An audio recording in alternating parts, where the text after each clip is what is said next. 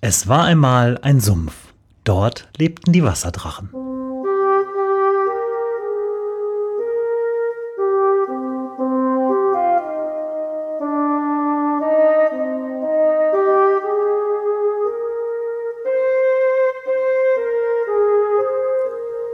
Wo die Wasserdrachen wohnen.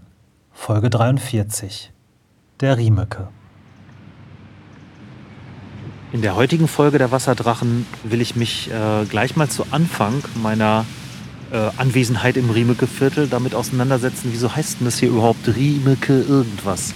Es gibt Riemeke Straße, es gibt den Riemeke Park, es gibt Riemeke hier und Riemeke da.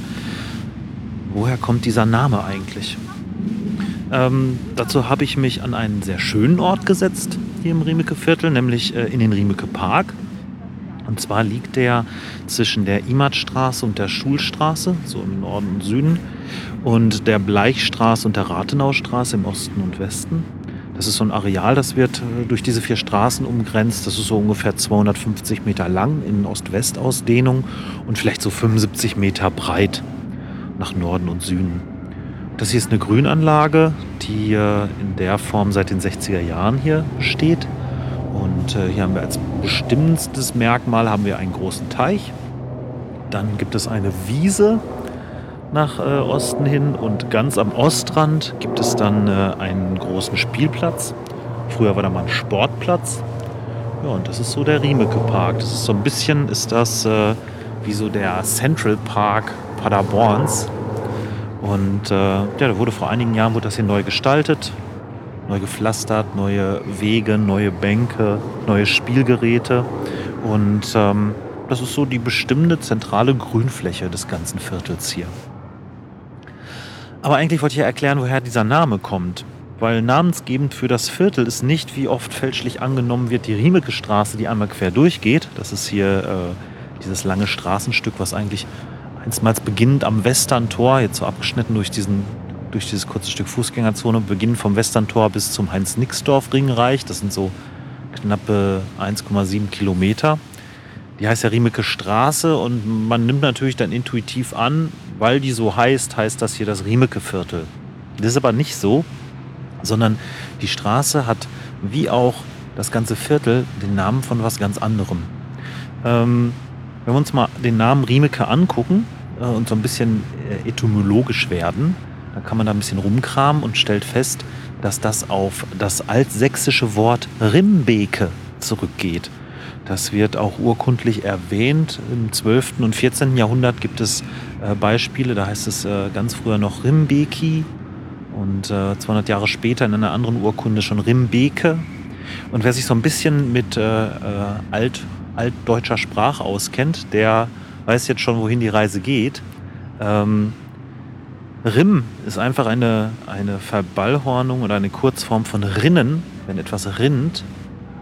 Und äh, die Beke ist der Bach.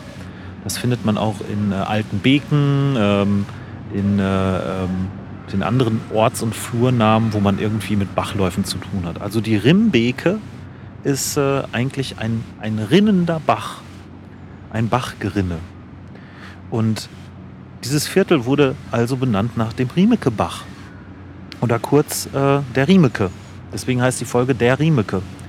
Ähm, nur falls sich jemand am Anfang gewundert hat, warum ich da äh, den, äh, diesen Artikel verwende und der sage oder nicht das, sondern äh, der Riemeke. Weil es handelt sich hier um den Riemeke Bach. Tja, aber wo ist dieser Bach? Äh, und wo sind seine Quellen? Also man sieht hier nichts von einem Bach wer sich im Riemeke auskennt, der weiß, hier ist kein offener Bachlauf. Hier gibt es auch keine offensichtlichen Quellen wie im Pader Quellgebiet. Naja, es ist noch nicht so lange her. Früher war der Riemeke nämlich tatsächlich ein offenlaufender Bach und es gab eine Riemeke-Quelle. Und äh, wo ist dieser Bach jetzt? Naja, er ist unterirdisch und verrohrt. Und wo ist die Quelle? Tja, die Quelle äh, ist der Teich, an dem ich hier sitze, im Riemeke Park. Man muss ein bisschen ausholen, weil wieder geht es wie in, wie in Paderborn so oft um hydrologische Phänomene. Nämlich der Riemeke ist hydrologisch gesehen eigentlich eine westliche Paderquelle. Ähm, genauso wie die Pader entspringt der eigentlich in einem sogenannten Quellkolk. Davon sieht man in der Pader auch nicht mehr so viel, weil da auch natürlich ganz viel äh, Parkanlage drumherum gebaut wurde. Wer mal so einen richtigen Quellkolk fast in Natura sehen möchte, der muss ein paar Kilometer fahren nach Bad Lippspringe und da mal zu den Jordanquellen gehen. Da hat man das noch so ein bisschen so naturbelassener, wie so ein Quellkolk aussieht. Da nämlich, wo Wasser aufgrund der geologischen Verhältnisse aus dem Boden raussprudelt, ähm, spült es natürlich auch immer das umgebende Sediment weg und dann hat man eine sogenannte Auskolkung. Und äh, das ist so, ein, ja, so eine Vertiefung, so eine Mulde in der Landschaft, in der aus verschiedenen kleinen Quelltöpfchen dann das Wasser hervorquillt, deswegen heißt es ja auch so. Und das bildet einen sogenannten Quellkolk. Und so war das hier auch äh, am, äh, an der Riemeke-Quelle. Und ähm, der fließt von hier aus ziemlich straight nach Norden ab, der Riemeke ähm, weil äh, dieser Höhenunterschied zu den anderen Riemeke-Quellen, wollte ich schon sagen, zu den anderen Paderquellen, äh, so wie die anderen Paderquellen sonst zusammenfließen, den kann er nicht überwinden, weil man muss sich das vorstellen, ich sitze hier natürlich ein paar Meter höher als äh, die Baderquellen unten in der Stadt, in der Altstadt, aber hier zwischen geht es auch noch mal so leicht bergan und der höchste Punkt ist so, wo die Imatstraße die Fürstenbergstraße äh, schneidet.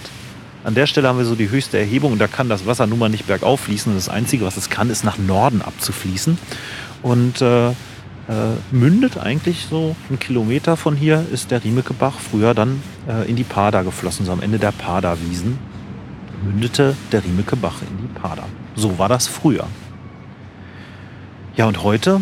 Heute finden wir genau diese äh, Situation hier vor, dass wir eigentlich eine schöne Parkanlage haben mit einem Spielplatz und einer Wiese und einem Teich. Ähm, das ist Mitte der 60er entstanden, wie eben schon gesagt. Da wurde nämlich aus dem Kolk ein Teich, wurde einfach abgebaggert hier. Das wurde, der Kolk wurde ausgedehnt und ähm, äh, zu einem Teich, zu einer Teichanlage ausgeweitet. Äh, der ähm, Park selber äh, ist auch noch aus, aus Interessantem entstanden.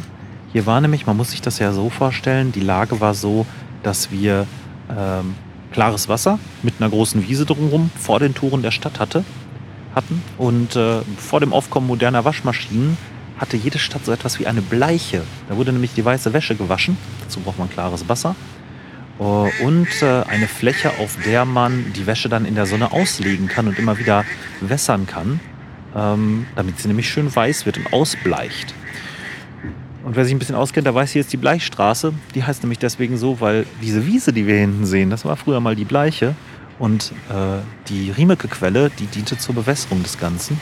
Und der Riemeke hat auch dann äh, äh, ein paar hundert Meter weiter von hier gab es eine Gerberei, die hat er mit Wasser versorgt. So war das hier alles. Bis in die 60er Jahre. Da wurde nämlich tatsächlich dann aus dem Kolk ein Teich, der wurde aufgebaggert. Ähm, die Bleiche wurde zum Park weil brauchte man nicht mehr. Es gab jetzt Waschmaschinen und äh, modernes Waschmittel und das Bleichen musste nicht mehr in der Sonne geschehen. Ähm, und der Bach wurde verrohrt, weil äh, nach dem Zweiten Weltkrieg brauchte man neue, ähm, neue Wohnflächen und da ist so ein Bach, der so quer durch so ein Wohnviertel fließt, natürlich so ein bisschen kleines Hindernis, da kann man auch prima was drauf bauen. Das ist natürlich sehr schade.